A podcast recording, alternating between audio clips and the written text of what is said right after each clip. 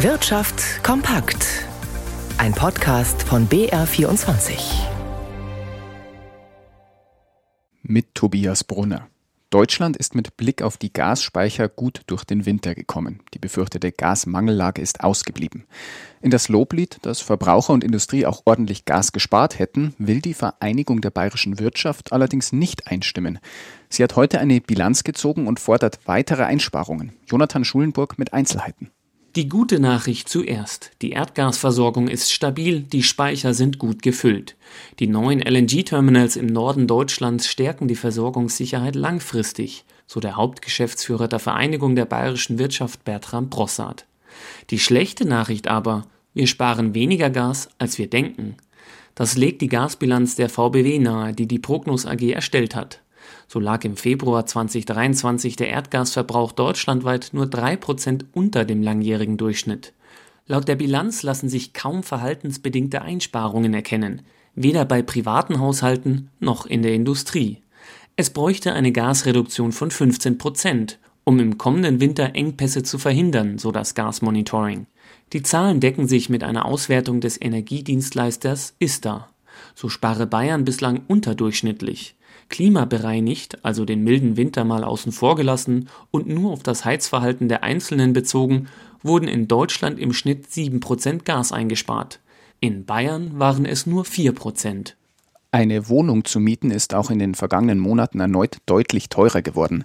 Die Plattform ImmoScout24 hat die Preise zwischen Januar und März untersucht. Demnach sind die Mieten bei den Bestandswohnungen im Jahresvergleich um fast 7,5 Prozent gestiegen. Bei Neubauwohnungen waren es noch mehr. Insgesamt hat sich die Inflation zuletzt aber etwas abgeschwächt. Zwar hat das Statistische Bundesamt seine erste Schätzung jetzt bestätigt. Die Inflationsrate lag im März mit 7,4 Prozent niedriger als im Februar mit 8,7 Prozent. Doch das Problem dabei, die Mietpreise zeigen es ja schon, tatsächlich ist nur die Energie billiger geworden. Felix Linke ordnet die Zahlen ein. Die Inflation habe sich abgeschwächt, bleibe aber auf hohem Niveau, sagte Ruth Brandt, die Präsidentin des Statistischen Bundesamts nach der zweiten Schätzung für den März. Für die privaten Haushalte fielen Brandt zufolge die erneut höheren Preise für Nahrungsmittel besonders ins Gewicht. Insgesamt ergibt sich gegenüber Februar wieder ein starker Anstieg der Verbraucherpreise um 0,8 Prozent im direkten Monatsvergleich. Dass es aufs Jahr gesehen im Vergleich mit dem März 2022 weniger erscheint, hat mit einem Basis Effekt zu tun. Im Januar und Februar des Vorjahres waren vor dem Ukraine-Krieg die Energiepreise noch nicht so stark gestiegen wie in den Folgemonaten ab März. Diese Energiepreise sind nun wieder zurückgegangen. Haushaltsenergie wie für Gas und Strom bleibt aber teuer und die anderen Lebenshaltungskosten steigen weiter, wie bei der Ernährung. Auch Waren und Dienstleistungen wie im Handwerk verteuerten sich deutlich, sodass die Kernrate der Inflation ohne Energie und Nahrungsmittel inzwischen bei 5,8 Prozent liegt, was wiederum ein Anstieg gegenüber Januar und Februar ist. Das zeigt an, dass die Inflation sich verfestigt hat und noch längere Zeit hoch bleiben wird. Nicht nur in Deutschland, sondern auch in den USA ist die Inflation zuletzt zumindest etwas zurückgegangen. Stefan Liener in unserem Börsenstudio.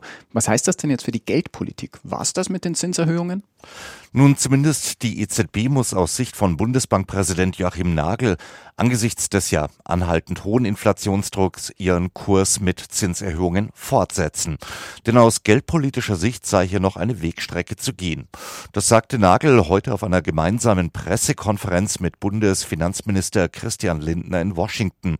Er wollte sich dabei aber auch nicht festlegen auf irgendeine Größenordnung, zum Beispiel für die nächste EZB-Sitzung im Mai. Der deutsche Aktienmarkt, der präsentiert sich heute uneinheitlich. Der DAX wenig verändert, ganz knapp im Plus bei 15.708 Punkten. Da steht ganz oben an der Spitze der Gewinnerliste heute die Aktie von Merck, die sich um 3,6 Prozent verteuert, gefolgt von Zalando mit einem Aufschlag von 2,5 Prozent. In New York, da kommt der Dow Jones um 0,4 Prozent voran und der Euro notiert bei einem Dollar 10,55.